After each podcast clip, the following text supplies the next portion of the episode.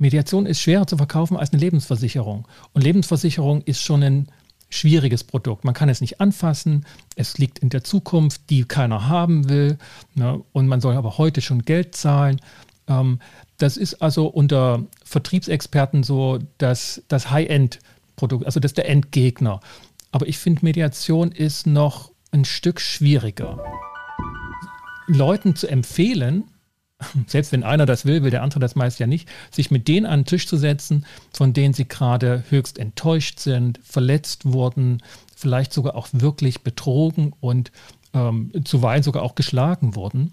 Und wir sagen denen, setz dich doch mit denen an einen Tisch. Ich komme mit dazu, weil ich werde eine Rechnung schreiben, das wird nicht äh, billig werden für dich.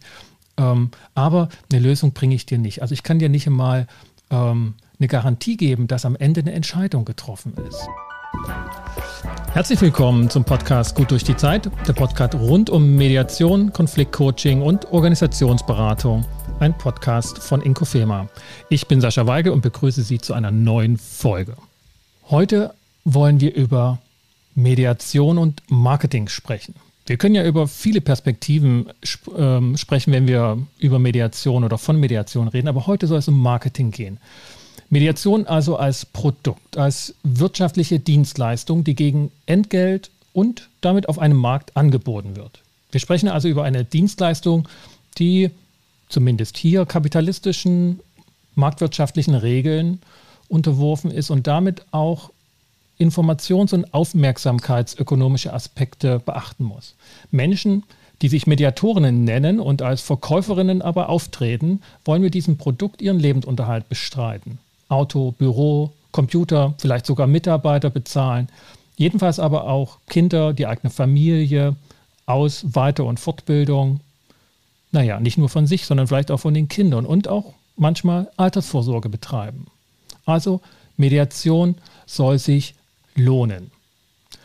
Und diese Perspektive ist für Mediatoren oder für Mediation ungewöhnlich. Und deshalb habe ich mir heute ins Podcaststudio drei Kollegen eingeladen, die erfahrene Mediatorinnen sind, die sich am Markt, wenn man so ähm, ökonomisch das ausdrückt, sich bewährt haben und mit denen ich heute über Marketingaspekte sprechen will.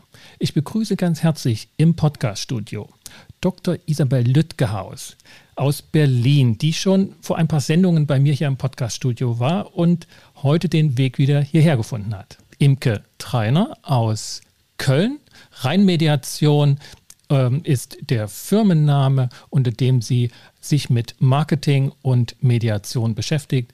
Und auch Dr. Jürgen von Oertzen, der vor langer Zeit hier mal im Podcaststudio war und heute wieder bei mir ist. Hallo, ihr drei. Hallo Sascha. Hallo Sascha. Hallo. Vielleicht gehen wir so der Reihe nach vor, dass ihr erstmal etwas sagt, was euch das Thema Mediation und Marketing, was euch da so als erstes einfällt und das ein oder andere ähm, Wort zu euch, was euch als Mediatoren ausmacht und wie ihr da positioniert seid. Isabel, magst du mal loslegen? Ich bin so positioniert, dass ich äh, alles mediiere. Also meine Spezialisierung ist Konflikte an sich und ähm, ich mache mir viel Gedanken über Marketing, weil ich viele Ausbildungen unterrichte und merke, dass das da zu kurz kommt. Und viele hoffen, wenn sie das, sich ein Schild an die Tür machen, dass dann die Fälle reinströmen. Und wie manche von uns wissen, ist das nicht so. Man muss da aktiv werden. Und für viele von uns ist das auch fremd, war das auch mhm. fremd am Anfang. Und ich habe da meinen Weg gefunden. Da sage ich im Laufe des Gesprächs mhm. dazu, wie ich das handhabe. Gern. Ja, super, Isabel. Ähm, Imke. Ja, ähm, bei mir ist es so, dass ich äh, gemeinsam mit meinem Kollegen ähm, in der Mediation zwei Positionierungen habe. Wir bieten zum einen Teammediation an und zum anderen Familienmediation. In beiden Fällen möchten wir Menschen ansprechen, die eine Sehnsucht haben, Konflikte anders oder konstruktiver zu lösen. Ja, und eine unserer Positionierungen ist auch das Marketing für Mediatoren, weil es mir ähnlich geht wie Isabel, dass ich immer wieder feststelle, dass angehende MediatorInnen große Schwierigkeiten und Hürden zu überwinden haben und es so einige Denkfallen gibt, in die wir tappen können beim Marketing für Mediatoren. Mhm. Ihr, habt, ihr habt ein richtiges äh, Programm aufgelegt, ähm, wo junge, angehende, aber auch erfahrene Mediatoren letztlich sich mit Marketingaspekten, mit dem eigenen Marketing ähm, auseinandersetzen. Ne?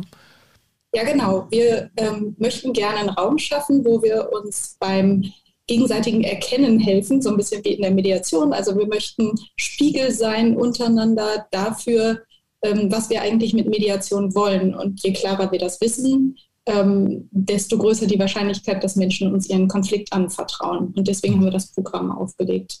Mhm. Ähm, Jürgen, ich glaube, du bist schon sehr lange ähm, als Mediator tätig und hast da unheimlich viel Erfahrungen als selbstständiger Mediator äh, sich am Markt zu behaupten. Was ist so dein Ausgangspunkt für das Thema Marketing und Mediation? Ja, es ist total schön, hier dabei zu sein, Sascha. Danke für die Einladung. Gerade wenn du das so framest, wir vier als am Markt erfolgreiche Mediatoren, da, da kommt ein Stück Stolz hoch, dass, es, dass ich es so weit geschafft habe. Das finde ich nicht selbstverständlich. Ich erinnere mich sehr lebhaft an die Zeiten, wo ich nach Hause kam und wieder der Anrufbeantworter nicht blinkte, weil wieder kein Kunde angerufen hatte. Also das war so, noch eine, das, das war also noch eine Zeit, wo man nach Hause kommen musste, um den Anrufbeantworter abzuhören. Ja, so alt bin ich schon, Sascha, unglaublich. Ja. Aber du musst da nicht drauf rumreiten. Ja, aber das, für mich ist das heute ein wichtiger Aspekt, weil ich glaube, dass das Thema Marketing sich ja so wahnsinnig gewandelt hat. Und deshalb finde ich das gerade so eine Steilvorlage, weil ich mir vorstelle, man kommt nach Hause und drückt so auf einen Plastikknopf. Ne? Man kennt das noch nur aus Filmen heute. Ja, und jetzt stell dir vor, die Nummer war im Telefonbuch. Ich weiß nicht, ob du noch weißt, was das ist. Das war so ein Papierding. Ja. Aber was ich gerade sagen wollte, was mir jetzt so, so deutlich wird, wenn du das so fragst und so, so rahmst hier, was es für ein Unterschied ist und, und auch wie bitter das war am mhm. Anfang. Vor allem die ersten, ich muss sagen, drei Jahre war es echt anstrengend, auch psychisch anstrengend, da durchzuhalten. Mhm. Ja, genau. Also deshalb wollte ich diese Sendung auch wirklich mit mehreren Personen machen. Das ist für mich heute auch ein bisschen, also ich merke, dass ich ein bisschen mehr aufgeregt bin als sonst, weil das nicht nur ein heikles Thema war, bei dem ich mir vorher schon überlegt habe, wen kann ich denn da jetzt anfragen und anrufen? Für manche ist das ja durchaus ähm, zuweilen ein anrüchiges Thema. Ähm, für mich ist das Thema ähm, von Beginn an sozusagen bedeutsam gewesen, weil mir ein guter Kollege, ähm, also ein, ein, guter Freund praktisch, ähm, mich frühzeitig darauf aufmerksam gemacht hat, dass Mediation ein unglaublich schweres Produkt ist, schwer zu verkaufendes Produkt. Er sagte, weil er ähm, Versicherungsexperte war, äh, Grüße gehen raus an Lars Ribo, Mediation ist schwerer zu verkaufen als eine Lebensversicherung. Und Lebensversicherung ist schon ein schwieriges Produkt. Man kann es nicht anfassen, es liegt in der Zukunft, die keiner haben will ne, und man soll aber heute schon Geld zahlen. Ähm, das ist also unter Vertriebsexperten so das, das High-End-Produkt, also das ist der Endgegner. Aber ich finde, Mediation ist noch ein Stück schwieriger. Leuten zu empfehlen, selbst wenn einer das will, will der andere das meist ja nicht, sich mit denen an den Tisch zu setzen, von denen sie gerade höchst enttäuscht sind, verletzt wurden, vielleicht sogar auch wirklich betrogen und ähm, zuweilen sogar auch geschlagen wurden. Und wir sagen denen, setz dich doch mit denen an einen Tisch. Ich komme mit dazu, weil ich werde eine Rechnung schreiben, das wird nicht äh, billig werden für dich, ähm, aber eine Lösung bringe ich dir nicht. Also ich kann dir nicht einmal ähm, eine Garantie geben, dass am Ende eine Entscheidung getroffen ist. Das hat ja der Vorteil, hat der Richter ja dort. Ich will es mal von dieser Seite her sozusagen starten, dass das ähm, manchmal etwas vielleicht von Mediatoren hm, These, blauäugig war, zu glauben, dass Mediation das beste Produkt auf der Welt ist, auf das die Menschen nur gewartet haben. Wie geht denn das euch damit? Oder Darf welche? ich da eine Gegenfrage stellen, Sascha? Ja, Verkaufst gern. du das so? Also kommst du manchmal in Situationen, wo du zu jemandem sagst, hey, setzt euch an einen Tisch und das, was du alles gerade erzählt hast, in so Situationen komme ich nicht tatsächlich. Ja. Weil naja. die Entscheidung bei mir schon vorher fällt, ja. in aller Regel. Ja, na, ich sage das sicherlich nicht so, wie ich es jetzt hier sage, wo ich drüber rede.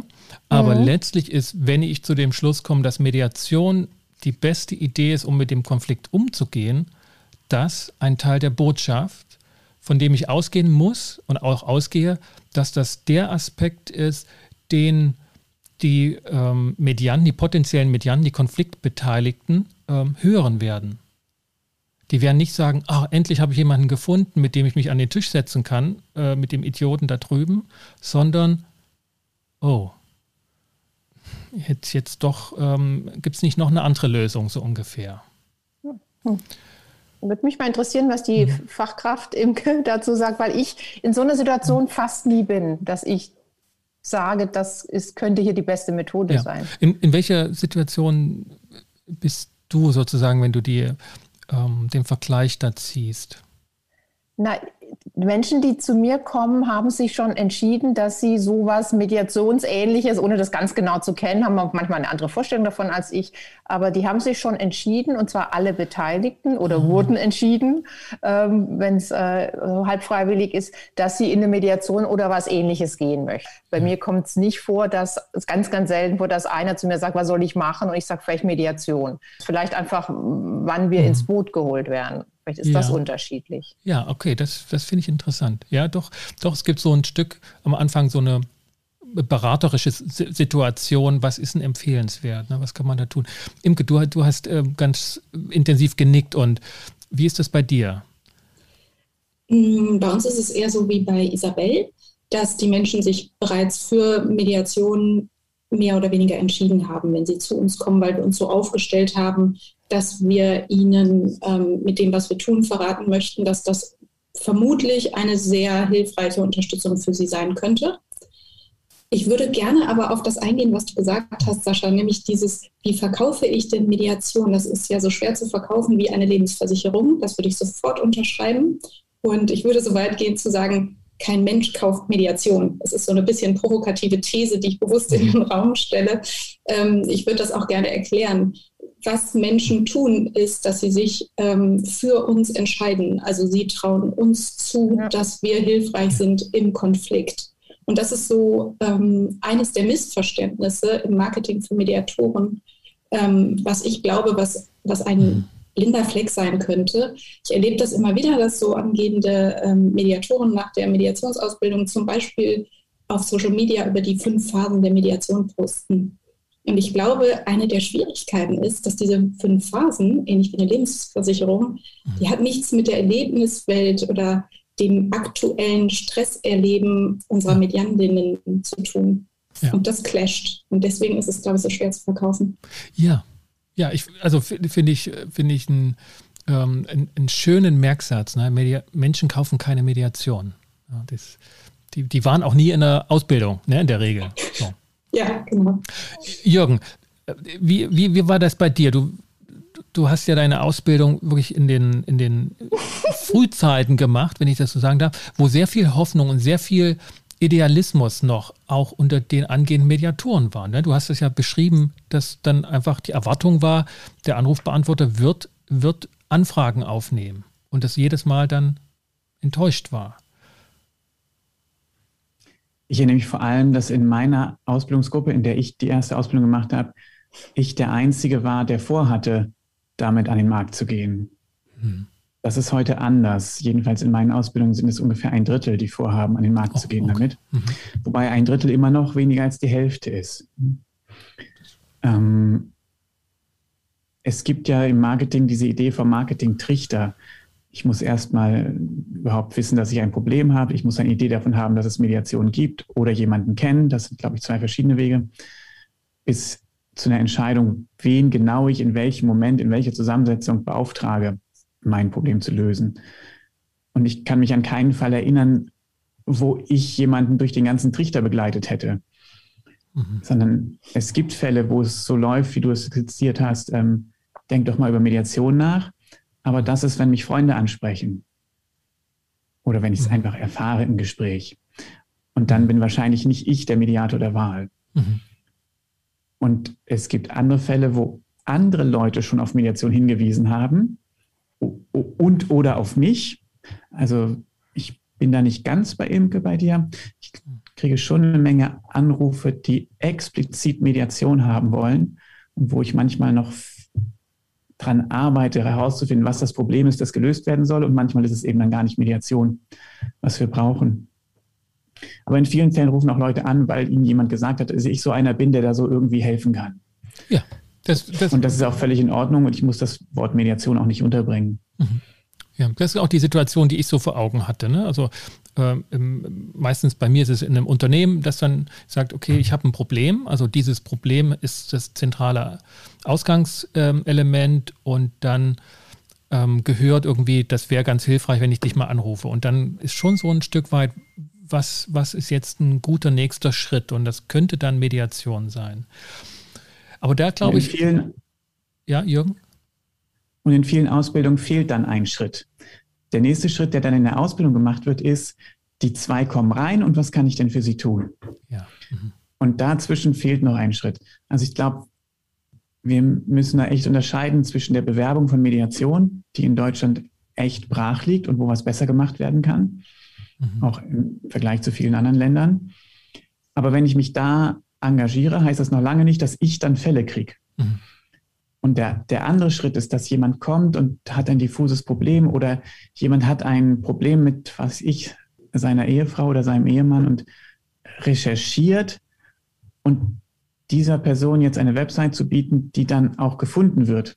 Mhm. Nicht unter dem Stichwort Mediation, sondern unter dem Stichwort Probleme mit der Ehefrau oder Probleme im Team mhm. oder was auch immer. Und das ist, das ist ein anderer Schritt. Mhm wo ich annehme, dass wir alle gut ausgebildet sind, schon immer waren, ist, ähm, wenn die dann kommen, dann zu gucken, ob Mediation jetzt genau das Richtige ist, ob noch jemand fehlt, ob das genau die richtigen Personen sind. Das haben wir, glaube ich, alle in der Ausbildung gemacht. Das, das ist ja sozusagen auch das generelle Problem für, für Selbstständigkeit. Ne? Das, ähm, die Juristen lernen nicht, wie das ist, wenn dann der Mandant reinkommt. Die Ärzte lernen nicht so richtig. Ähm, ähm, frühzeitig, wie das dann mit dem Kunden ist oder mit dem, mit dem Patienten, wie man mit dem spricht. Und Mediatoren lernen nicht so richtig, was kann man tun, damit jemand durch die Tür reinkommt. Genau. Und, und die Studien zur Mediation sagen ja auch, dass die Schwierigkeit nicht ist, den Prozess zu einem guten Erfolg zu bringen. Da ist ja meist ein hohes Zufriedenheitslevel, sondern dass die Leute in diesen Prozess hineinkommen, diese Hürde zu Beginn. Isabel, ähm, ich möchte äh, ich, äh, ganz vieles, aber ich möchte noch hm. als zu Imkes äh, Punkt sagen mit dem Menschen. Ich denke schon, dass die, dass die Mediantinnen und Medianten sich für uns als Mensch mit all unseren Kompetenzen entscheiden, die wir durch den Prozess führen, aber auch wie wir mit Menschen umgehen und welche Haltung hinter unserem, unserem Tun äh, steht.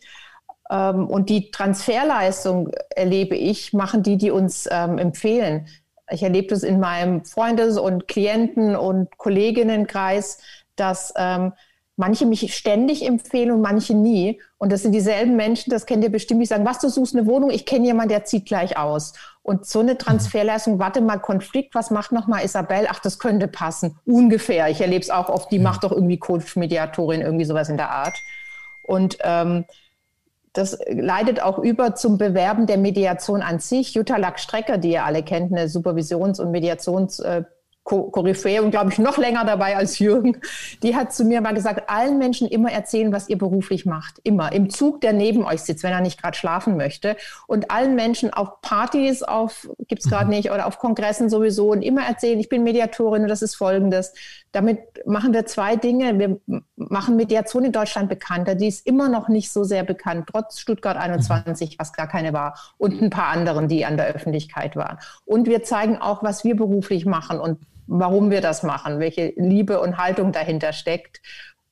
Fällt mir auch nicht schwer, weil ich mhm. sehr gern darüber rede. Und ich glaube, so können wir das in die Welt bringen und die, das mhm. Bewusstsein schaffen, dass Menschen diesen, diese Verknüpfung herstellen ja. können. Genau, also genau, die Punkte, was wir dann alle gemacht haben, um da das Thema anzupacken, da, da kommen wir gleich. Ich würde noch ein bisschen so bei dem Punkt verharren, wie, wie haben wir dieses Problem erlebt? Ne? Das war unser Ausgangspunkt vielleicht. Mhm. Imke, du, du wolltest was sagen, vielleicht ist es ja auch genau, genau das. Äh, ich wollte was anderes sagen, aber ich antworte gerne darauf, wie, wie habe ich das erlebt? Ähm, ich habe das so erlebt, dass ich geglaubt habe in der Mediationsausbildung, ich sei verliebt in das Produkt Mediation. Also ich war ganz begeistert von der Mediationsausbildung. Es hat mir unheimlich viel gebracht, mich sehr viel in meiner persönlichen Weiterentwicklung äh, vorangebracht. Und dann habe ich allen Leuten von Mediation erzählt.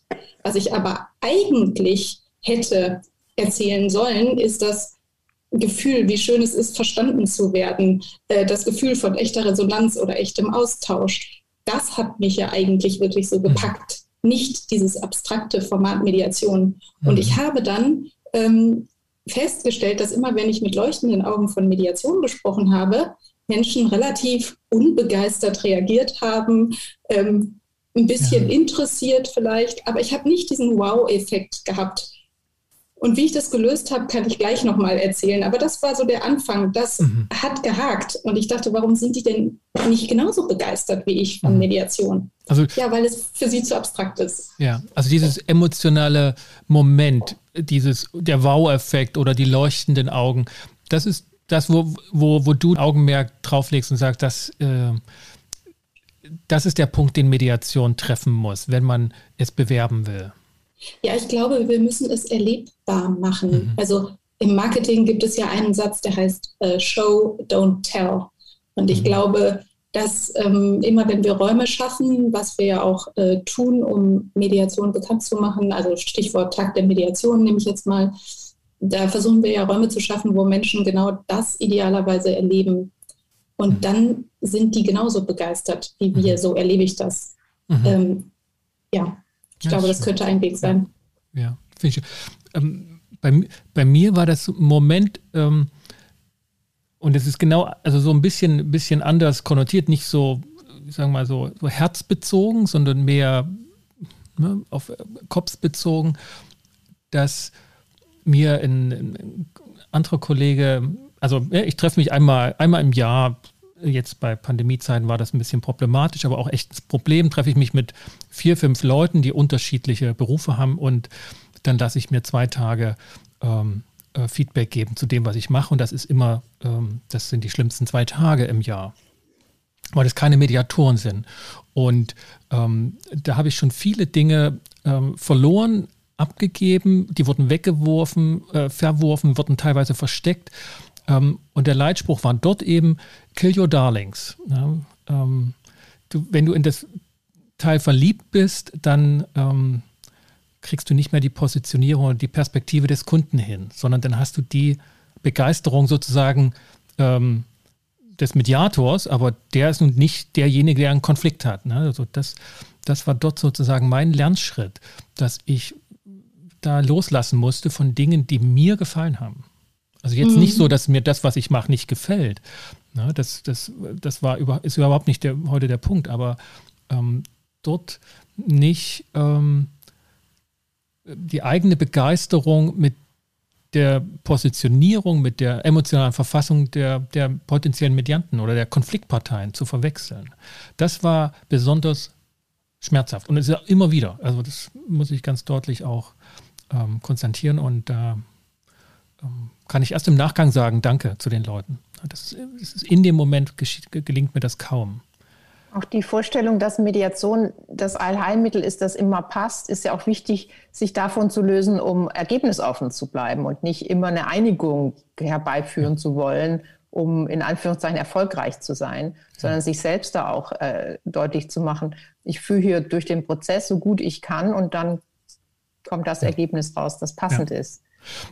Ja, also da bin ich ja über meine juristische Ausbildung, Isabel, wir hatten da ja letztens auch drüber, wirklich froh. Also weil da ist mir mit dem Gerichtsverfahren ein, ein, eine zweite Möglichkeit, Konflikte zu bearbeiten, sinnvoll und ähm, intelligent und auch äh, zum Gemeinwohl äh, einfach, einfach immer, immer ein Gegengewicht. Also daher, das, das, das finde ich, das fand ich von Anfang an wichtig, auch in meiner Art Mediation zu machen. Jürgen, wie, wie erlebst du das bei dir in Ausbildungen? von dem Drittel, die sich selbstständig machen wollen, herrscht dort die Idee am Anfang vor, wenn ich Mediation anbiete, werden all die Konfliktparteien in der Welt froh sein und zu mir kommen können. Also ist noch diese Idee so da bei den Beteiligten? Bei denen, die bei mir in der Ausbildung sind, nicht, weil ich es okay. im Marketing für die Ausbildung für einen Seriositätsnachweis halte, ja. dass man die Auszubildenden darauf hinweist, dass das kein einfacher Weg ist. Ja. Oder genauer muss es heißen, dass es nicht sicher ist. Ich kenne Menschen, die ohne jede Anstrengung während der Ausbildung ihre ersten vier Fälle akquiriert haben. Es, es, muss gar nicht anstrengend sein, aber es ist nicht gesagt, dass es dir konkret gelingt. Insofern wenn die da sitzen, nicht mehr. Ähm, und wenn Sie sitzen bleiben, haben Sie eine gute Chance. Wenn Sie sitzen bleiben bei, und die Ausbildung mitmachen, haben Sie eine gute Chance, zumindest, tue, ja, zumindest ein paar Fehler nicht zu machen. Okay. ja, aber auch meine Ausbildung ist, wie glaube ich, alle Ausbildungen natürlich zu 90, 95 Prozent darauf ausgerichtet, was in der Mediation passiert. Ich meine, wir können ja kein Marketing machen für was, was wir nicht können. Ich fand das eben so schön, Imke, wie du gesagt hast, dass das, was dich begeistert hat, worein du verliebt warst, war dieses Gefühl von Zuhören und zugehört werden, also Verbindung.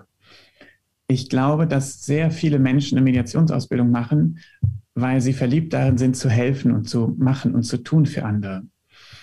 Und da gehört in der Ausbildung auch immer ein Stück Demut oder Zurückhaltung beibringen dazu. Mhm. Also ganz stark auch bei mir. Ich weiß, wovon ich rede. Äh, Mediation war für mich mein Helfersyndrom, professionalisieren. Und das kann man ganz gut zumindest ins Bewusstsein holen mit der Frage, wer von euch hat denn schon eine Mediation gemacht? Für sich, meine ich. Also nicht als Mediator oder Mediatorin, sondern als Klientin. Oh, da können wir ja vielleicht mal eine Umfrage dann, machen. Wer, wie viel habt ihr? Ich bin jetzt bei drei. ich habe eine gemacht. Genau. Als Beteiligte, als Konfliktbeteiligte. Ja. Hm. Ich habe auch eine gemacht und das ist eine sehr wichtige Erfahrung. Ich habe noch ja. mehr Respekt vor meinen Klienten seither. Ja. Ich hatte schon sehr viel. Ja, ich habe auch drei und, ähm, und, und, und, ohne Abschlussvereinbarung, wir, nicht jeder. Und da haben wir also im Schnitt zwei schon gemacht, wir, die hier, wir hier sitzen. Mhm. Das sind zwei mehr als die meisten anderen Mediatoren, die ich kenne. Mhm. Und, und dann ist doch da irgendwas faul, oder?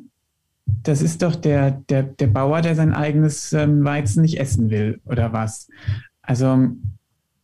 Ich glaube, die meisten Mediatoren sind Konfliktvermeider. Mhm. Deswegen. Ganz, ganz kurz, ich muss kurz, weil es gibt, es gibt immer so ein Klopfen und ich glaube nicht, dass es ein Herzschlag ist. Irgendwas klopft immer. Hört ihr das auch? Oder wippen oder so? Nee. Okay, dann ist das wahrscheinlich hier und mal sehen, ob es weggeht. Okay. Ich mache das jedenfalls oft, wenn ich in anderen Ausbildungen als Gastreferent bin für das Thema Akquise, dass ich diese Frage zu Anfang stelle. Ja? Wer von mhm. euch hat Konflikte? Wer glaubt, dass Mediation das beste Verfahren ist für Konflikte? Und wer hat seine Konflikte mit Mediation gelöst? Mhm. Und von da aus kann man anfangen zu denken, ja, warum gehe ich nicht zur Mediation? Mhm. Mein Problem ist zu klein, dafür lohnt es sich nicht. Mhm. Oder mein Problem ist zu groß, dann klappt es nicht ja, dass die meisten Konflikte aber mittelgroß sind, quasi per Definition, und Mediation genau für sie gemacht ist, das muss man erstmal auf sich selbst beziehen. Dann, ja. was du am ja. Anfang sagtest, Sascha, dieses nicht mit dem anderen Blödmann zusammensitzen wollen. Ja, das kommt, aber noch viel schlimmer ist ja, in der Mediation könnte rauskommen, dass ich mich falsch verhalten habe. Ja. Dass ich womöglich mich entschuldigen muss oder mich zumindest schämen muss für was, was ich gemacht habe. Mhm an der Stelle anzusetzen. Ähm, aber da müssen die Menschen natürlich schon im Gespräch mit mir sein, um da was sagen zu können. Das bringt viel. Mhm. Also das Konfliktverständnis nicht mehr ist, ähm, Konfliktbearbeitung heißt dort, ähm, ähm ja, sich irgendwie Schuldspruch zu unterwerfen, ähm, sich, sich bloßzustellen, sondern das Thema anzugehen in einem geschützten Raum. Ich meine, das sind immer so ne, Floskelworte, was das bedeutet. Darüber gibt es tatsächlich noch wenige Erfahrungen im Kontakt, in, in Anwesenheit dieses anderen. Ne? Ich finde ja, das, ne, das, das ist der Vorteil im, im, Coaching, in der Therapie, in der Supervision, der Einzelberatung. Das, da kann man sehr gerne über die eigenen äh, Themen auch sprechen, aber im, im Angesicht des anderen in diesem Dreierkontext mit fremdem Publikum als Mediator und dem Konfliktpartner, ähm, der Konfliktpartei, ist das wirklich eine ganz schöne Herausforderung. Ich finde das echt ein, eine Zumutung. Also ähm, ich, selbst, selbst zwei Mediationen, die wir vielleicht im Schnitt hatten, ist angesichts unserer Konfliktvielfalt doch auch noch relativ dünn. Oder habt ihr ein anderes Leben? Also Absolut. Also ich würde auch gerade gerne eine machen, aber meine KonfliktpartnerInnen sind nicht bereit dazu. Vielleicht kommt das noch. Also ich habe genug Bedarf. Ich stimme dir da total zu. Mhm. Ähm, ich würde gerne nochmal auf das äh, zurückkommen, was Jürgen gesagt hat. Ich würde das äh, so gerne nochmal unterstützen, Jürgen, dieser ultimative Marketing-Tipp ähm, für angehende MediatorInnen. Nehmt selbst als äh, Mediant oder Mediantin in einer Mediation teil und all das, was ihr erlebt und erfahrt, vorher die ganzen Ängste und Zweifel, währenddessen ähm, die Hochs und Tiefs, die emotionale Achterbahnfahrt, all das können wir dann auch wieder benutzen. Also damit kann ich allein schon eine ganze Webseite füllen. Und ich glaube, wenn ich das selber erlebt habe, dann ist mein Text so empathisch, dass er sehr viel ähm, wahrscheinlicher Menschen dazu einladen wird, mich als Mediatorin wirklich anzurufen. Und ich glaube, das ist ein ja, sehr großer Perspektivwechsel, den wir, glaube ich, ähm, da vollziehen. Also ähm, sich mehr in die Menschen hinein zu versetzen und weniger über Mediation als solches zu sprechen. Mhm. Und den zweiten Punkt von Jürgen fand ich auch sehr wichtig. Ähm, ja, wir denken, die, die Menschen kommen nicht zur ähm, Mediation, weil sie unsere Webseite noch nicht genug gefunden haben. Nein, weil sie Angst haben, wie du sagst, ähm, mhm. Weil sie vielleicht schuldig gesprochen werden könnten in ihren schlimmsten Vorstellungen. Also ich glaube, die, die wahre Konkurrenz der Mediation es sind Ängste, ist eine Hoffnungslosigkeit, dass sich der Konflikt nicht klären lässt, eine Passivität, ein Gefühl der Handlungs- und Unfähigkeit oder Hilflosigkeit. All das sind, glaube ich, so die wahren mhm. Gegner, ja. mit denen wir es zu tun haben. Ja.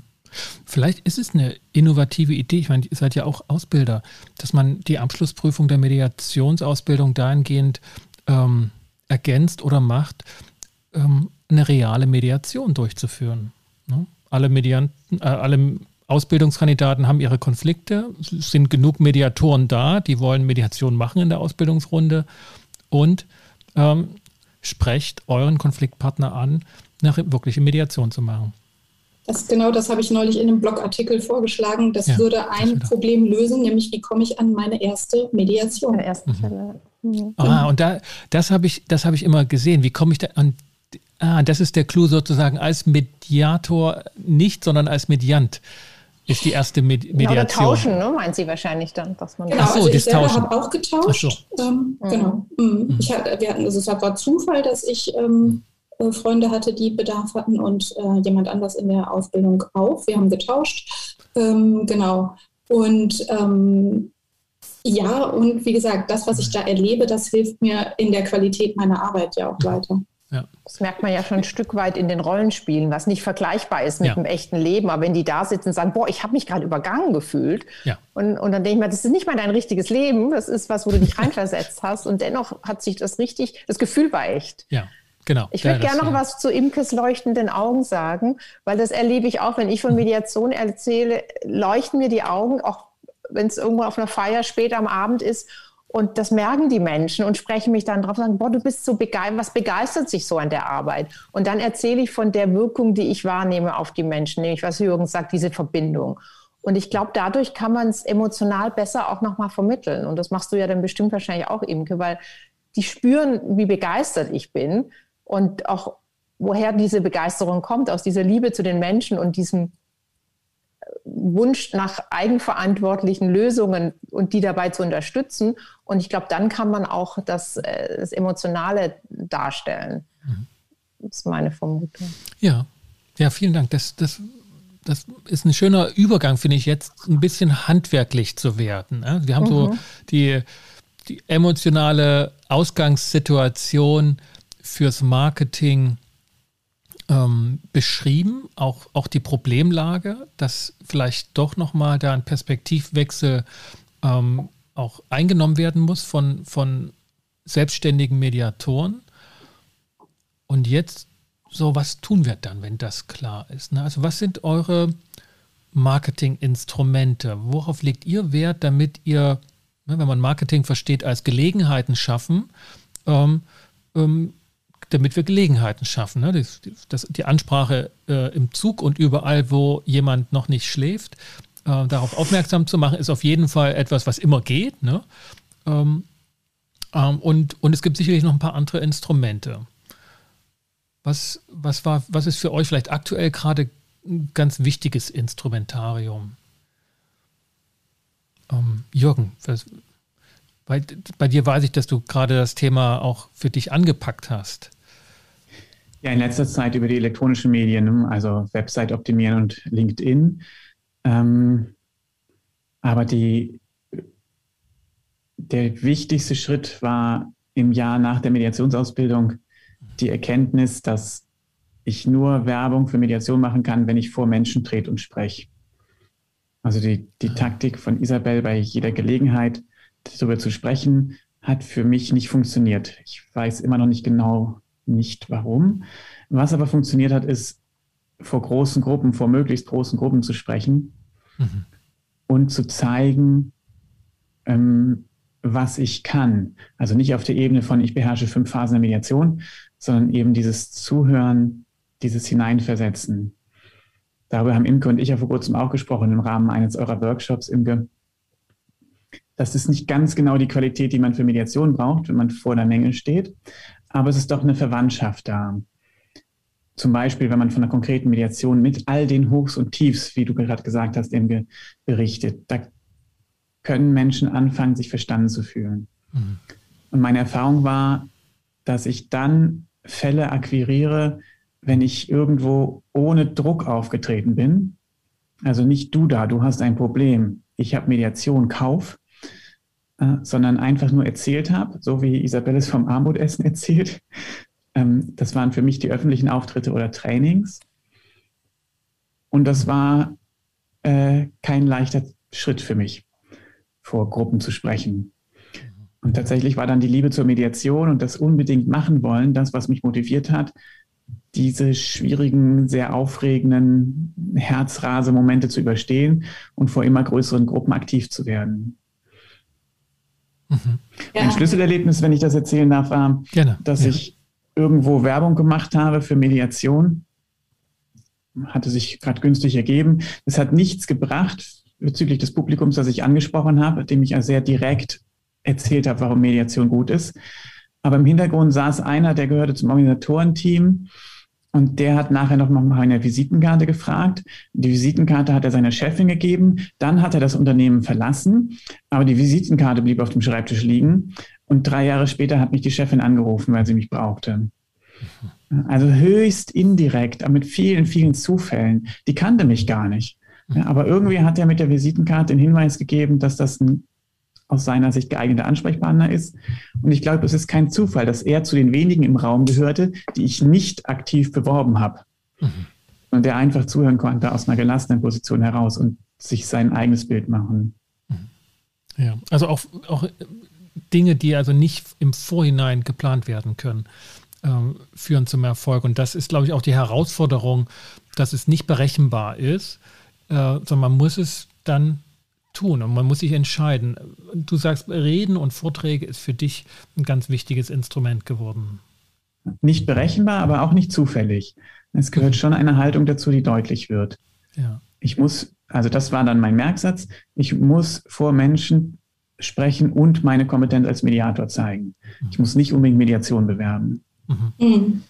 Da würde ich total zustimmen, Jürgen. Also ich finde es eine sehr schöne Geschichte. Ich habe auch eine ähnliche Geschichte ähm, von Dingen, die ich nach der Mediationsausbildung gemacht habe, wo ich heute noch eine Person im Konfliktcoaching äh, begleite. Und das ist jetzt fünf Jahre her, dass ich mal einen, ja, einen offenen Workshop veranstaltet habe, der überhaupt nichts mit dem jetzigen Thema der Person zu tun hat. Ich würde so auf der Metaebene sagen, dass so zwei Dinge wichtig sind. Vielleicht so zum einen dieses sich finden lassen. Also wie Jürgen sagt, nicht pushy auftreten. Das ist, glaube ich, sehr wichtig, weil ähm, das eben auch nicht zum Erleben unserer Mediantinnen passt. Also die brauchen Zeit mhm. und erstmal Vertrauen.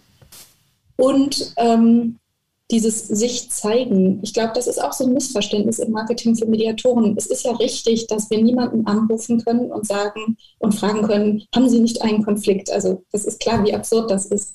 Ähm, und trotzdem können wir den ersten Schritt gehen. Also wir denken immer, die Medianten, die müssen uns doch anrufen und den ersten Schritt gehen. Aber das, was wir davor tun können, ist genau das, was Jürgen gesagt hat. Wir können uns sichtbar machen auf irgendwelchen Bühnen. Und das kann, können Vorträge sein, das können Blogartikel sein, das können Veröffentlichungen sein, Podcasts, ähm, Workshops, ähm, was auch immer wir anbieten möchten. Mhm. Also Sichtbarkeit ist, ist das zentrale Merkmal. Ne? Ich hatte ja auch so im, im, im Eingangsstatement ähm, so mit Aufmerksamkeitsökonomie.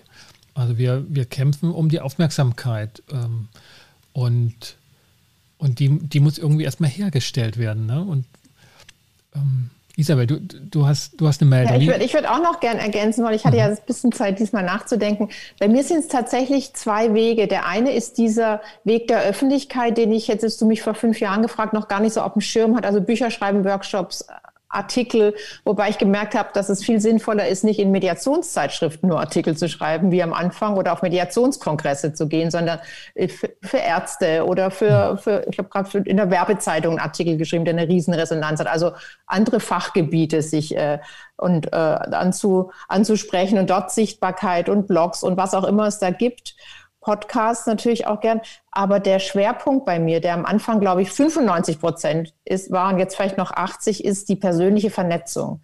Und zu persönlicher mhm. Vernetzung würde ich auch Social Media erzählen, wo ich aktiv bin, weil es mir Spaß macht, aber auch gar nicht, um neue Menschen unbedingt zu treffen, sondern dass die, die mich schon kennen und teilweise seit 20 Jahren denken, ach stimmt, die macht ja Mediation und wieder diese Verknüpfung hinbekommen. Da war doch jemand mit dem Konflikt, stimmt, die mhm. Isabel ewig nicht gesehen oder vorgestern mit ihr gesprochen.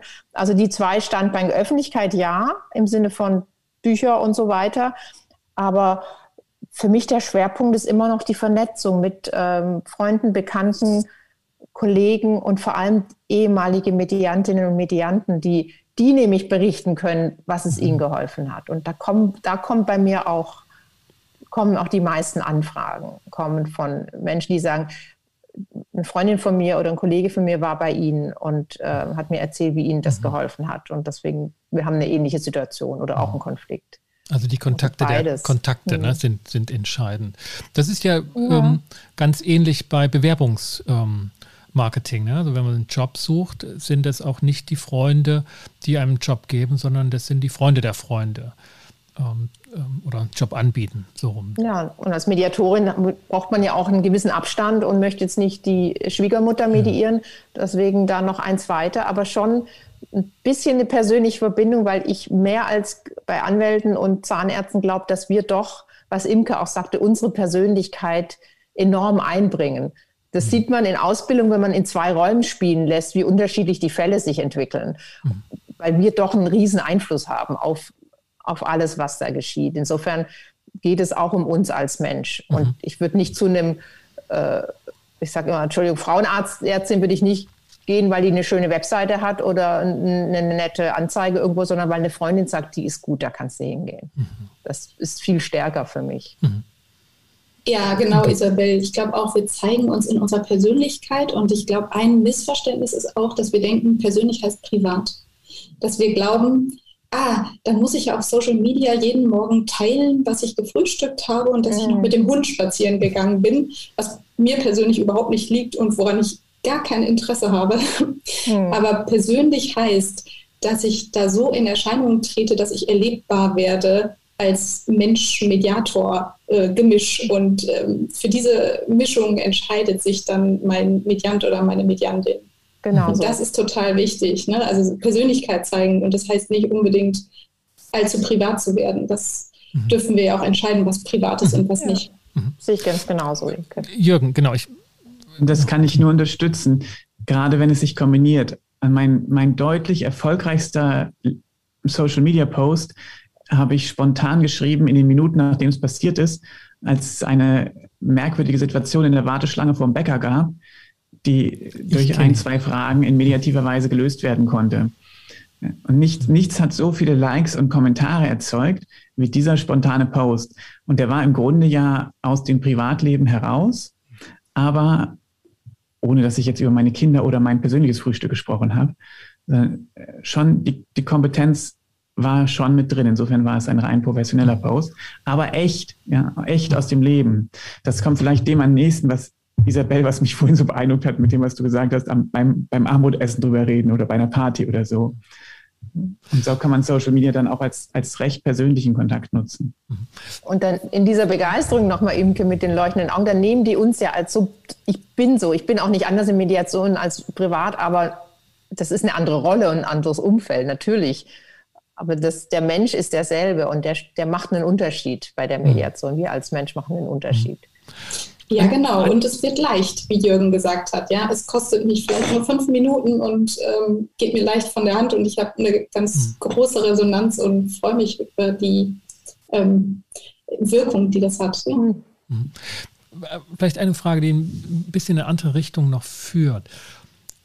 Inwieweit hat es für eure Arbeit sich verändert, wenn ihr so markieren würdet oder müsstet?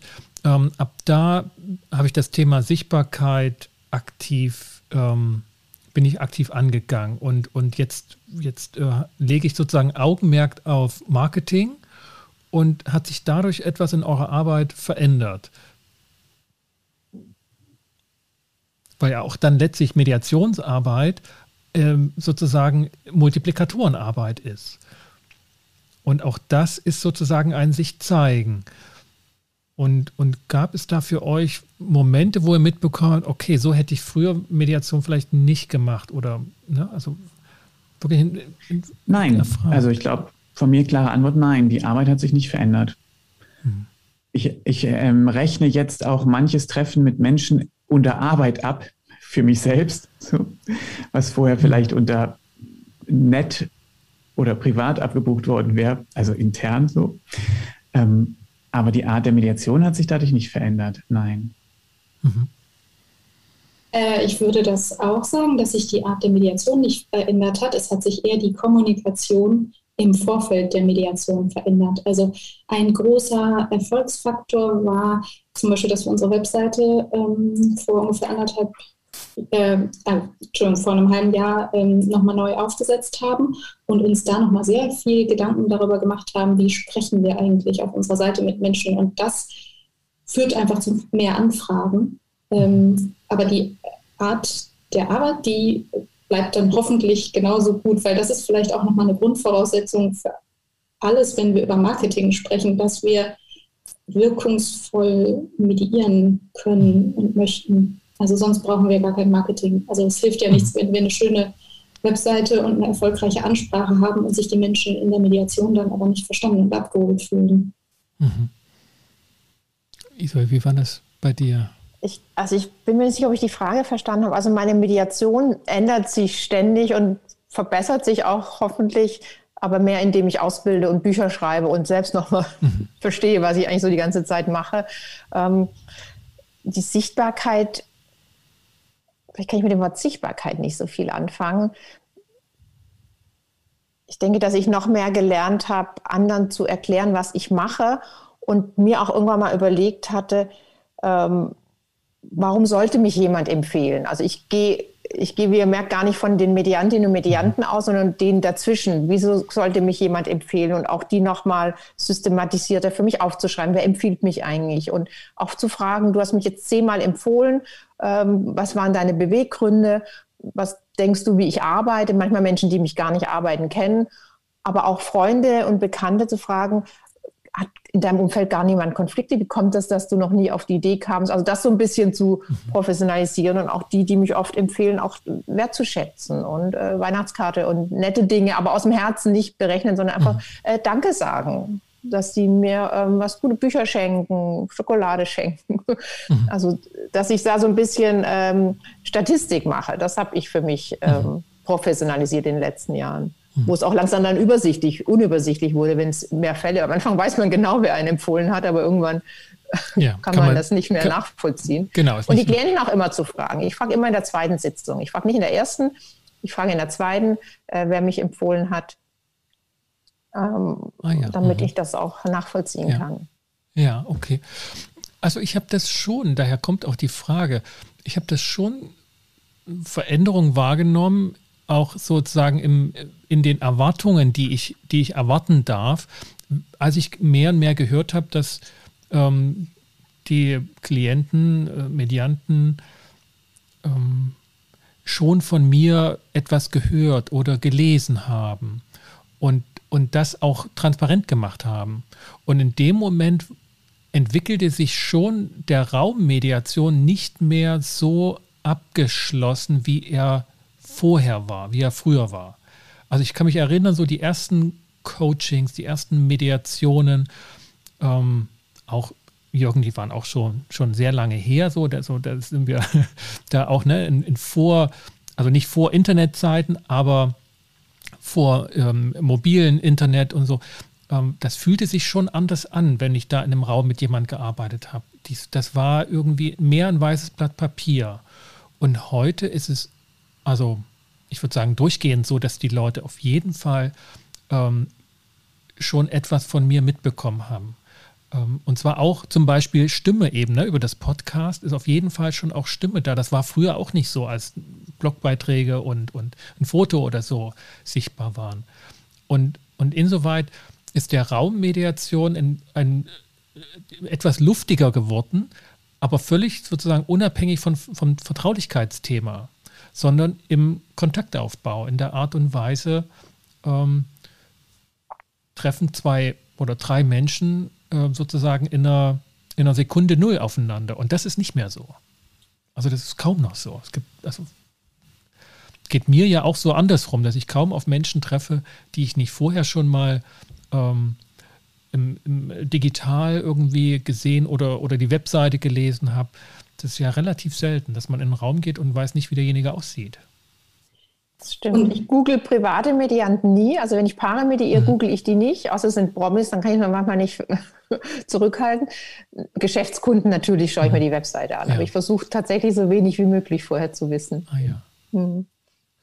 Ähm, das geht mir auch so. Ich versuche auch so wenig wie möglich zu wissen. Und mich würde jetzt mal bei dir, Sascha, interessieren. Glaubst du, dass durch dieses dich erlebbar machen im Vorfeld die Passgenauigkeit gestiegen ist, also dass weniger Menschen ähm, idealerweise unzufrieden sind, weil das passiert ja auch manchmal, mhm. dass man sich für einen Mediator oder eine Mediatorin entscheidet und man merkt, oh, das ist doch nicht die Person, die ich mir vom reinen Foto auf der Webseite erhofft habe. Ja, das ist jetzt, also ne, nur so gerade, was mir in den Sinn kommt, danach kann mhm. ich die Antwort auswählen. Es ist jetzt nicht, das ist jetzt nicht etwas, was ich wirklich systematisch überprüft habe. Das, das kann gut sein. Also das weiß ich nicht, das kann ich wirklich schwer sagen, weil, weil schon auch viele auch praktische Mediationen über Empfehlungen laufen. Mhm. Das, das ist schon immer noch so. Ähm, aber, aber selbst diejenigen haben dann ähm, das ein oder andere gehört oder gelesen ähm, und arbeiten dann damit auch. Ne? Also ich habe letztens mhm. ähm, in einer Firma äh, längere Moderation und dann äh, Mediation durchgeführt. Ähm, die hatten dann halt einen Ausdruck dabei von dem, was sie, was sie bei mir downgeloadet hatten und hatten dann gesagt, ja, so, also da, da habe ich mir Gedanken drüber gemacht und das, ähm, das will ich jetzt hier nochmal so dann anführen. Und das, das war eine schöne Vorarbeit, also in dem Moment, die derjenige damit geleistet hat. Und das, das ändert, also das ist natürlich schwierig, weil es gibt auch Entwicklungen, die einfach da sind mit Erfahrungen und, und über die Zeit machen wir schon andere Mediationen, finde ich, oder hoffe ich zumindest, ähm, dass die Mediation am Anfang ähm, fehlerhafter sind als die jetzt ähm, schon, schon ähm, die erst kürzlichen aber ich, ich, ich, ich schiebe schon auch einen Teil darauf zurück, dass sich durch das Marketing ähm, das mit verändert hat. So, und, und das nicht zum Schlechten. Also, das will ich damit gar nicht ähm, ähm, sagen. Ne? Man, manche Mediatoren, das, das kenne ich noch so von, von Kollegen, haben ja so schon die Vorstellung durch Marketing oder durch den Fokus auf das Ökonomische, dass dann die reine Mediation äh, einen Bach runtergeht und, und dass man dann ähm, eigentlich keine Mediation mehr macht, sondern Verkäufer ist. So, ne? Das ähm, ist heute weniger ähm, eine Perspektive, aber das gab es schon auch in der Mediationsszene. Ja, das finde ich spannend. Ich bin ja noch nicht ähm, so lange am Markt und für mich ist Marketing zum Beispiel einfach schlichtweg Beziehungsgestaltung. Das hört sich simpel an, ist aber ein weites und großes Feld. Und mhm. ähm, ich glaube, was wir ähm, im herkömmlichen Sinne unter Marketing verstehen, ist vielleicht dieses Reden ohne zuzuhören und ähm, dieses Aufdrängen ähm, von Dingen, die Menschen vielleicht im Zweifelsfall gar nicht möchten oder brauchen. Und dann stimme ich auch zu, dann funktioniert Marketing und Mediation auch nicht, dann ist es ein Widerspruch. Aber wenn es um Beziehungsgestaltung geht, dann ist es eigentlich so, dass wir MediatorInnen prädestiniert dafür sind, Marketing zu machen, weil wir ja auch in der Mediation die ganze Zeit Beziehung gestalten. Ja, ja. Was vielleicht so ein bisschen, um es auch praktischer zu machen, auch vielleicht für den ein oder anderen Zuhörer oder Zuhörerin, die als Mediatorin oder als Konfliktcoach, Konfliktberaterin unterwegs ist und dort jetzt hier zuhört, was sind so für euch Kernempfehlungen, wenn du die nochmal so auf den Punkt bringen, wo er sagt, also das wäre für mich heute mit meiner Erfahrung der Ausgangspunkt, ähm, mich zu positionieren oder das Thema anzugehen, ja, ich biete eine Leistung an und das in einem Markt, so, der dadurch größer werden soll, ne? der, der, der, der da auch realisiert werden soll. Was würdet ihr so mehr oder weniger spontan ne? so sagen, das, das wäre für euch heute die Essenz, wie ihr agieren würdet? Meine bleibt vernetzen, vernetzen, vernetzen und Beziehung pflegen, auch mit entfernteren Bekannten und ähm, nicht nur in der Mediatorinnen- und Mediatorenwelt.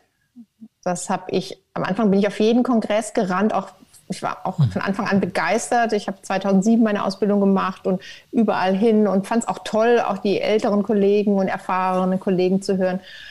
Und tatsächlich, wenn ich auf meine Empfehlungsstatistik gucke, kommen die meisten Empfehlungen von Nicht-Mediatorinnen und Mediatoren. Auch ein paar von Mediatoren, freue ich mich auch sehr darüber. Jürgen zum Beispiel hat mir auch mal empfohlen. Ähm, aber mhm. auch von ganz vielen anderen Menschen, auch nicht von Coaches zwingendermaßen, weil die manchmal so halt mitmediieren, ohne mhm. Unterstellung, aber es soll vorkommen, dass die auch Konfliktcoaching ganz äh, äh, selbst gern durchführen, sondern von allen anderen Menschen, die man so trifft und immer mal wieder auch mit, ja, mit offenem Herzen bei denen melden, weil man einfach auch Menschen mag. Das hilft sowieso in unserem Beruf, ähm, dass dann die Verbindung aufrechterhalten bleibt und wir in Erinnerung bleiben. Also vernetzen, meine mhm. Antwort. Ja, und vernetzen nicht mit Mediat, also schon, auch, auch mit Mediatoren, aber, aber genau, für der, das finde ich, der ist ja eigentlich so, so einfach wie logisch und trotzdem so ich selten. ein paar Jahre gebraucht. Ja, ja so selten. Ja. Ne? Also klar, Mediatoren vernetzen sich zunächst mal mit Mediatoren. Ne? Das, das ist äh, die WhatsApp-Gruppe. WhatsApp-Gruppe der Ausbildungsgruppe und ja. von der Ausbildungsgruppe geht es zum Kongress und ehe man sich versieht, hat man lauter Mediatoren um sich und das einzige Thema ist, Sag mal, hast du schon deinen ersten Fall? Ja, und auch dieses, ähm, was auch toll ist, Fälle tauschen und so, aber auch dieses, ähm, was Jürgen ein bisschen angedeutet hat, nicht immer überlegen, was bringt mir das? Also ich mache manchmal ehrenamtliche Arbeit, einfach aus, weil ich die machen möchte und dann kommt da von vier Ecken weiter ein Fall auf mich zu. Ich dachte, ach, das wäre schön. Also auch dieses Working out loud erstmal machen und von irgendwo ganz woanders kommt dann vielleicht was zurück. Ich denke, das merken Menschen auch, ob man eben hm verkaufen möchte oder einfach erzählt, weil man seine Arbeit liebt und mal gucken, was dann kommt. Hm. Okay, vielen Dank.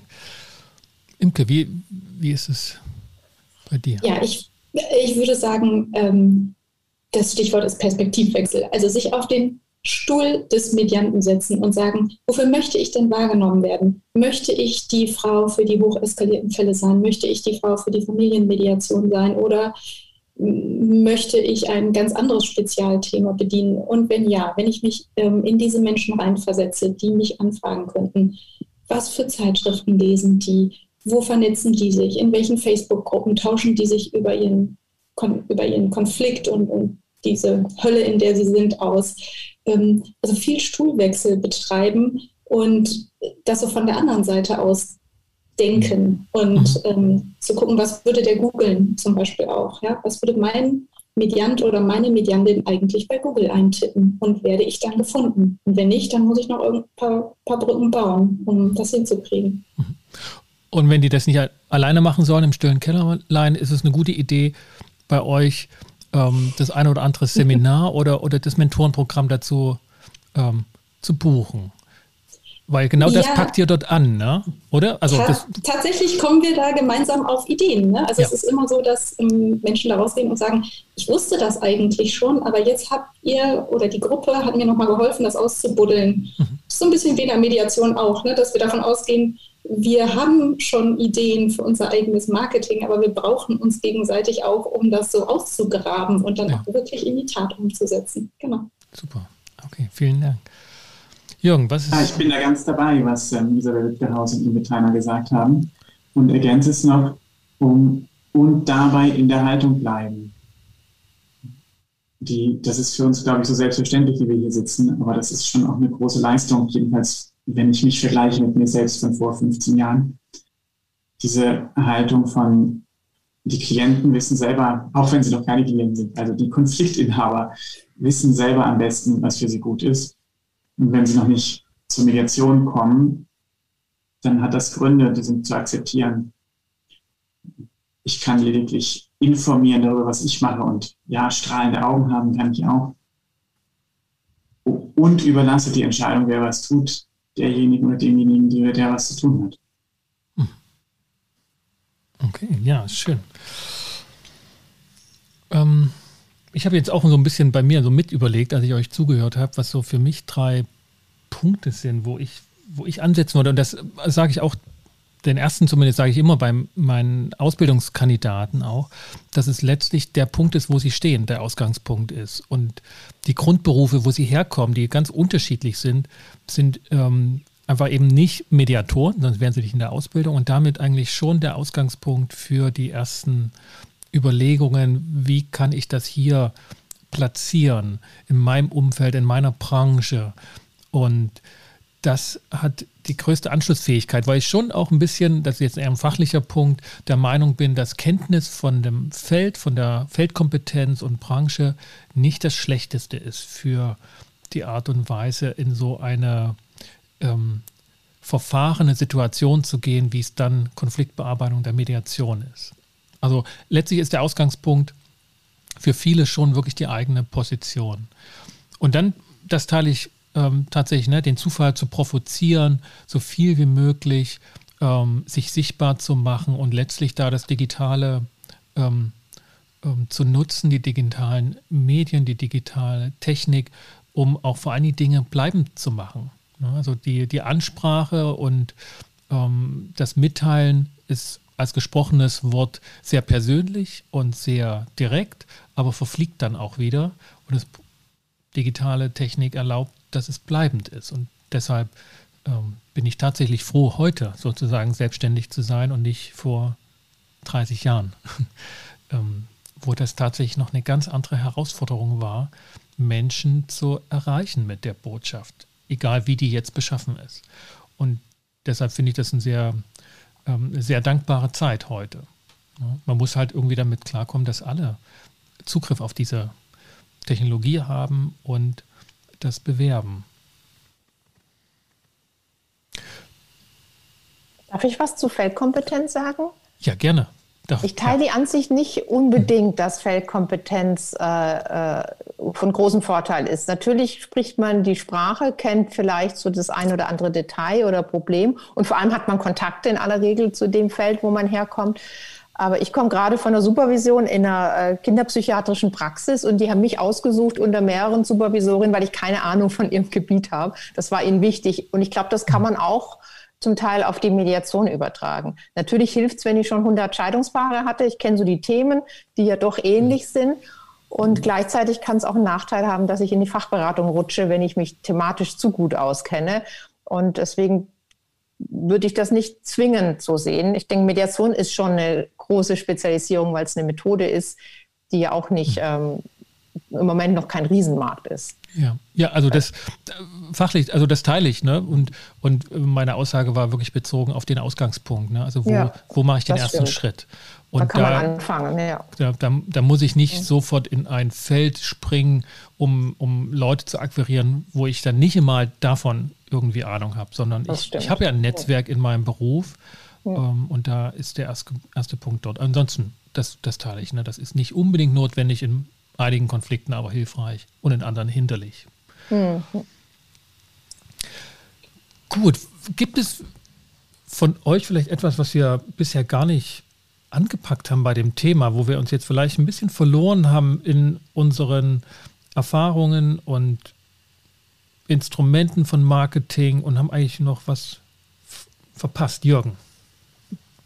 Ja, wir haben jetzt, und das war glaube ich auch so angelegt, über Mediationen gesprochen, die gut bezahlt sind. also wir als, als freiberufliche Mediatoren oder zumindest auch Mediatoren haben ja einen, einen doch erheblichen Preis. Für Wirtschaftsunternehmen, nach meiner Erfahrung, ist es nicht wichtig, ob man 2000 oder 3000 Euro am Tag kostet. Aber für Private oder Non-Profits oder mhm. Nachbarschaft oder so ist das ja auch für öffentliche Verwaltung, genau. ist es ja ein ganz großer Punkt.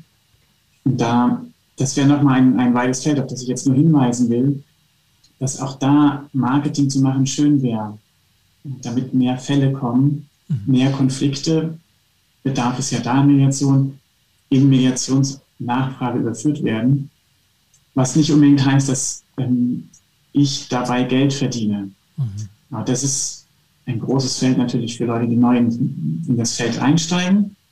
Ein großes Feld für Leute, die neu in das Feld einsteigen, genau. Mhm. Ähm, und da ist auch so viel Bedarf, gerade im Non-Profit-Bereich, im Verwaltungsbereich und natürlich bei Familienmediation auch im, im, im subventionierten Bereich, also in den Beratungsstellen. Mhm. Und nochmal eine ganz andere Art von, von Marketing gedacht werden muss, das dann wirklich gar nichts mehr damit zu tun hat, was ich als Anbieter davon habe.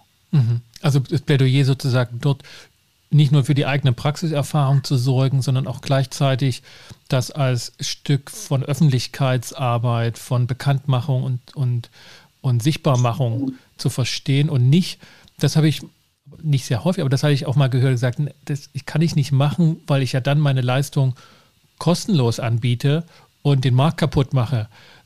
Was, was ich eine Logik fand, die schwer verständlich ist. Ähm, Isabel, du hast auch. Ja, dazu würde ich gerne mal sagen, ich wollte auch über Preis reden, Jürgen, das finde ich interessant.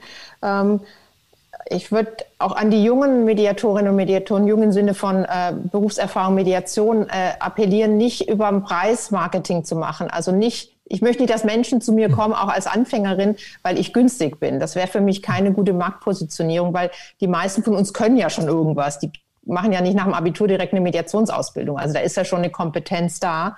Und wenn man am Anfang Fälle sucht, weiß ich nicht, wie klug es ist, das günstig anzubieten. In Berlin haben wir das Problem, das ist vielleicht an anderen Städten nicht so enorm, dass ganz viele Beratungsstellen kostenlos oder sehr günstig Mediation anbieten. Leider auch für Menschen, die sich uns leisten könnten. Also nicht nur für die mit geringen Einkommen, weil das nicht geprüft wird vorher.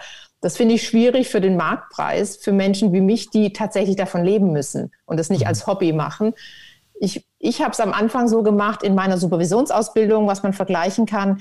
Ich habe Menschen kostenlos supervidiert, die kostenlos arbeiten. Also die ehrenamtlich arbeiten, habe ich ehrenamtlich sozusagen supervidiert und die anderen habe ich meinen normalen Preis genommen. Und so habe ich Erfahrung gesammelt. Das kann man auch als Mediatorinnen und Mediatoren machen, dass man mit Menschen anfängt, die kein Geld haben oder selbst ehrenamtlich arbeiten und da ehrenamtlich mediieren.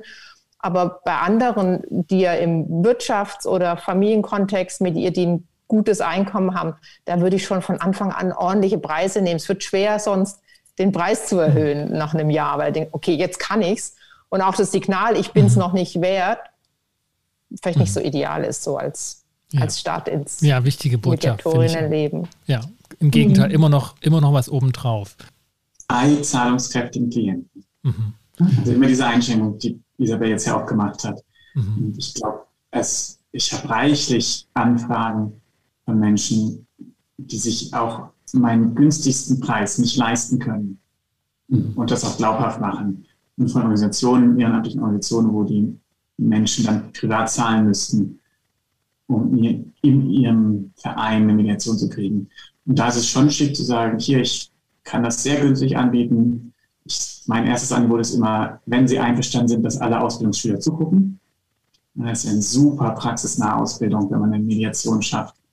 Das ist mir so, alle zwei Ausbildungsgänge gelingt es mal, mhm. dass eine Mediation wirklich vor Ort in Anwesenheit von den ganzen Ausbildungsschülern stattfindet. Oder halt an die Ausbildungsschüler verweisen oder an welche, die schon abgeschlossen haben, aber noch nicht am Markt sind. Und da, da gibt es einen riesen Markt, auch wenn es kein Markt ist in unserem Sinne, einen riesen Bedarf und eine riesen Möglichkeit, Gutes zu tun und gleichzeitig Erfahrungen zu sammeln. Und ich ja, bin definitiv dagegen, dass man Mediation ganz kostenlos macht. Immer irgendwas kosten.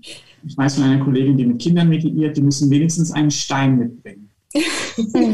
ja, ähm, ja. Es ist mir was wert, ich tue da was für. Mhm. Ja, ich finde Super. das auch. Ich finde das auch schwierig. Ich ähm, würde dann auch sagen, dass dieser Glaubenssatz, was nichts kostet, ist, nicht, nicht, ist nichts wert, ähm, greift. Ähm, ich, vielleicht noch ein praktisches Beispiel. Eine Kollegin von uns hat sich auf den Bereich ähm, Konflikte rund um Krankheit äh, spezialisiert. Die hat es geschafft, mhm. dass ihre Mediationsleistung über die Krankenkasse abrechnen, abrechenbar ist im mhm. Rahmen der Beantragung der Pflegestufe oder nachdem die Pflegestufe beantragt ist. Das finde ich zum Beispiel eine sensationelle Nachricht. Mhm. Und das ist auch Marketing für Mediatoren. Also das ist auch ähm, nochmal bekannt machen und verankern oder auch wie Jürgen sagt, nochmal nach neuen Geldquellen suchen und zu sagen, Mediation oder mediative Formate haben das Standing, dass sie zum Beispiel auch durch die Krankenkasse finanziert werden, weil sie zum familiären Wohlbefinden und Frieden beitragen, etc. etc. Mhm. Ja, oder Prozesskostenhilfe, das ist aber ein politisches mhm. Thema. ja, okay, ja, das genau. ist ein politisches das, Thema. Das greifen wir nicht auf. Das greifen wir nicht auf. Das, das ist die, die Kollegin Maria Völsch, glaube ich, ne? Grüße gehen raus. Ähm, Maya Kölsch, genau. Kölsch, genau. Mhm. Und ähm, genau, verlinken wir mitten in den Shownotes, weil das wirklich eine tolle, eine tolle äh, Leistung war, dass es ja hatte. Und, und das kann Schule machen und, und darf Schule machen. Ja, sehr das gerne. Wir, nehmen wir in den, Show, in den Shownotes mit auf. Ja. Und da ist doch noch ein Thema, das finde ich jetzt ein schönes Abschlussthema. Äh, ihr habt jetzt ne, vom Marketing jetzt nicht weit bis zum Markt zu kommen. Was glaubt ihr, wie entwickelt sich der Markt Mediation? Ähm, heute haben wir darüber gesprochen, dass er sich dadurch wirklich entwickeln soll und, und, und auch mehr werden soll. Das ist also nicht ein, ähm, ein Kuchen ist, der schon gebacken ist, sondern und dann verteilt werden muss, sondern ganz unser Thema, ne, dass wir einen Mehrwert schaffen in der Mediation und eben jetzt auch für den Markt. Glaubt ihr das? Also wie, wie entwickelt sich das eurer Meinung nach? Ich glaube, dass ähm, und hoffe und ähm, bin auch überzeugt davon, dass sich dieser Kuchen vergrößert wird, weil es ist wirklich auch ähm, wichtig zu verstehen, es ist kein fertig gebackener Kuchen, sondern Konflikte sind ja ein nachwachsender Rohstoff. Und wenn wir genug mediatorische Kompetenz hätten, dann hätten wir, glaube ich, nicht auf globaler Ebene so gravierende Probleme. Also wir können ja gar nicht genug mediatorische Kompetenz haben. Also insofern gibt es, glaube ich, genug Arbeit für uns. Was ich mir ähm, erhoffe und wünsche für den Mediationsmarkt, ist, dass er sich ausdifferenziert. Mhm. Bin ja noch nicht so lange dabei, aber ich glaube, er ist gestartet als, als äh, eher so Format, das ist Mediation, Punkt. Und ich erlebe das so, dass es immer weiter ausdifferenziert wird. Und das hoffe ich, geht mit einer hohen Professionalisierung einher. Dass wenn ich mich ähm, auf bestimmte Bereiche beschränke oder mich da besonders gut auskenne, dass das auch nochmal die Qualität der Arbeit verbessern wird und den Kuchen insgesamt einfach größer macht, anstatt ihn unter mehr Menschen aufzuteilen. Okay. Ich denke auch, dass der Markt wachsen wird stark. Ich erlebe anders als Jürgen in Ausbildung, dass die meisten nicht als freie Mediatorinnen und Mediatoren arbeiten möchten, sondern in Unternehmen in der Personalabteilung sitzen. Was für uns gute, eine gute, eine schlechte Nachricht ist, eine gute ist, dass die Mediation verstehen und dort anwenden und mediative Methoden anwenden und wenn es brenzlig gibt, wird jemand von außen hoffentlich holen. Und gleichzeitig glaube ich auch, dass die betriebsinterne Mediation enorm zunehmen wird, was Mhm. Können wir einen eigenen Podcast zu machen, wo ich einige Bedenken gerne anbringen würde. Ähm, ich hoffe tatsächlich, dass so eine Art Prozesskostenbeihilfe kommt, weil das fair wäre. Richter werden auch gut bezahlt, egal wie viel Geld ihre, ihre, die Menschen haben, die vor ihnen stehen. Und ich denke, das wird kommen. Und ich hoffe, dass es irgendeine Möglichkeit gibt, die Qualität von Mediatorinnen und Mediatoren zu sichern. Weil ich erlebe das so ein bisschen so bei Yogalehrern und Physiotherapeuten, dass man erst hinterher merkt, ob es gut war. Und da wünsche ich mir, dass da noch eine, was Imke auch sagt, eine Professionalisierung stattfindet. Jürgen, ich, ich würde jetzt zunächst meins sagen und dann überlasse ich dir das Schlusswort zum Thema Marktentwicklung, weil ne, du den sehr lange schon erlebt hast, mitgestaltet hast und im Auge hattest, wenn es recht ist. Also ähm, wenn ich in die Vergangenheit gucke von Mediation bin ich ziemlich betrübt, so, weil es eine Phase war, die letzten Jahrzehnte, wo Konflikte immer weniger bei Gerichte äh, zu den Gerichten getragen wurden. Ne? Wir haben einen beispielslosen Rückgang der Klageeingangszahlen der letzten 15 Jahre. Das ist gerade, gibt es ein riesen äh, Projekt dazu, aber es gibt auch schon einfach die ersten Erkenntnisse, dass es tatsächlich so ist. Und wenn man sich das halt klar macht, dass die Leute trotz dieses Aufkommens von Konflikten nicht zu den Eingangsgerichten gegangen sind, und sie aber nicht zu den Mediatoren, die praktisch sehr nah sich bei Gericht positioniert hatten und gesagt haben, wir sind zuständig für Konfliktparteien, kommt zu uns, ne, das ist besser als bei den Gerichten. Und dann sind die nicht zu uns gekommen. Dann finde ich, das ist, ist eine echt niederschmetternde Erkenntnis. So, das ist so der Blick in die Vergangenheit, wo ich denke, da, da müssen wir anders agieren. Und deshalb finde ich das Thema Marketing auch so wichtig. Und wenn ich in die Zukunft gucke, bin ich eher optimistisch, zumal ich generell optimistisch bin für viele Bereiche. Und ich glaube schon, dass Mediation so den Weg des Coaching geht. Also Coaching in den 80er Jahren war ja auch wirklich ein ganz zweifelhaftes Produkt. Da, da musste man schon fast ähm, therapiebedürftig sein und, und Kollegen, das kennt ihr vielleicht auch noch von, von Mentoren oder so, die keine Rechnungen schreiben durften, wo das drauf stand. Keine, ne, kein Coaching, keine Namen. Und das wurde so dann in die, in die Rechnungsstelle äh, per Hand getragen, ähm, einfach weil man, weil man Angst hatte, dass das rauskommt, dass die Führungskraft dort äh, ein Coaching hat. Und dann ist das so in den 90ern und Nullerjahren so durch die Decke gegangen und Coaching ist was was heute nicht nur normal ist, sondern einfach, das gehört dazu und ist manchmal auch ein Ritterschlag und ähm, ist, ist ein ganz normales Produkt, was massenhaft ähm, an den Markt kommt. Und ich glaube, dass Mediation auch diese Chance dazu hat, dass es ähm, nicht nur diese Segmente sozusagen belegt, ne, wo früher vielleicht der Teamentwickler geholt wurde oder der Kommunikationstrainer wird heute die Mediatorin geholt, sondern dass auch wirklich sich das entwickelt, dass Konfliktparteien sagen, also wir gehen heute nicht ins Kino, wir gehen heute zu einer Mediatorin und das sprechen wir mal. Es ist Samstagabend, es gibt keine große Gesprächsshow im Fernsehen, wir machen das jetzt mal bei uns ne, ähm, und mit uns. Ich glaube schon, dass das in den nächsten Jahrzehnten möglich ist. Jürgen. Und da soll ich jetzt noch ein besseres Schlusswort finden. Ja? Also du, du, du kannst ganz offen und ehrlich. Äh also, ich bin da skeptisch. Ähm, hm. Ich glaube, für die einzelnen Mediatoren, die jetzt am Markt sind, reicht es. Aber nach dem, was ich zum Beispiel gestern in dem Prozess im hm. Bundesjustizministerium erlebt habe, sehe ich für eine Mediationskostenbeihilfe auf absehbare Zeit schwarz. Also das ist jetzt, das ist entschieden. Ja. 17 von 16 von 16 Ländern haben gesagt, sie wollen das nicht. Und ja. ähm, das ist erstmal durch. Ähm, und das, was, also ich glaube, die positiven Ausblicke, die ihr drei jetzt gegeben habt, die werden dann kommen, wenn wir sie machen. Mhm. Also einerseits da eine Lockerheit und Gelassenheit, so ähnlich wie beim Marketing für Mediation, aber andererseits auch Aktivität. Wir müssen dann netzwerken, wir müssen in die Politik. Unsere Verbände müssen viel, viel aktiver werden auf der politischen Ebene. Und unsere Verbände, das sind ja wir. Also das ist ja keine abgehobene Einheit, ja. Wir sind ja selbst der Verbände. Und wenn die, vor allem die großen Verbände, also Bundesverbandmediation und Arbeitsgemeinschaft für Familienmediation, wenn die das schaffen, sich wirklich zu vernetzen, auf die Abgeordneten zuzugehen und vorwärts offensiv für Mediation einzutreten. Nicht für den Einzelmediator, sondern für Mediation als Methode oder als Option.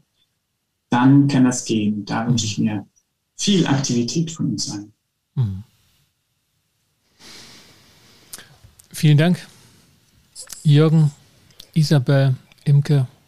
Das war mir eine echte Freude und ich habe echte, echte, wie sagt man so, Erkenntnisbrandflächen im Schädel, habe wirklich viel mitgenommen. Ähm, ob schon wir uns vorher auch so ne, darüber eine oder andere Mal unterhalten hatten, wusste ich so in etwa, was ihr, was ihr auch macht. Aber das war heute wirklich großartig. Vielen Dank. Danke, Sascha. Und danke, Isabel und Jürgen. Mhm. Vielleicht noch den, den einen Hinweis an die Zuhörerinnen und Zuhörer. Ähm, dass das ja der erste Teil ist ähm, für das Thema Marketing und Mediation. Es wird dann einen zweiten Teil geben mit Marketing-Experten, also mit Menschen, die Mediation so ein wenig kennen, manchmal als das Produkt, das sie vermarkten sollen, ähm, möglicherweise auch eins, was sie selbst erlebt haben ähm, und die aber von Berufswegen Vertriebsmanager, Marketing-Experten, Markengestalter ähm, sind. Und die werden auch dann in einem solchen Gespräch zum Thema Marketing und Mediation ähm, Stellung nehmen, vielleicht auch uns hier so ein wenig ähm, den Kopf waschen. Ähm, das kann durchaus sein, aber die Chance halte ich für nicht sehr groß. Ich habe ja auch ähm, sozusagen den Eindruck gewonnen, dass wir uns alle mit Externen da auch verständigt haben und einfach nach außen geschaut haben, wie, wie muss man das Thema anpacken. Also dennoch ähm, werden wir sicherlich Bezug nehmen auch zu dieser Sendung. Wird also so ein Abstand sein, dass da eine Reflexion stattfindet und ihr hattet euch ja darauf auch ähm, eingestellt, beziehungsweise wusstet davon. Das sei nochmal hier zum weiteren Geschehen gesagt. Vielen Dank. Danke dir. Danke. Oh, ja, schön. Ähm, bis zum nächsten also, Mal. Also herzlichen Dank, Sascha. Genau. Danke, Sascha. Bis zum nächsten Mal. So machen wir es. Bis zum nächsten Mal. Ciao. Ciao.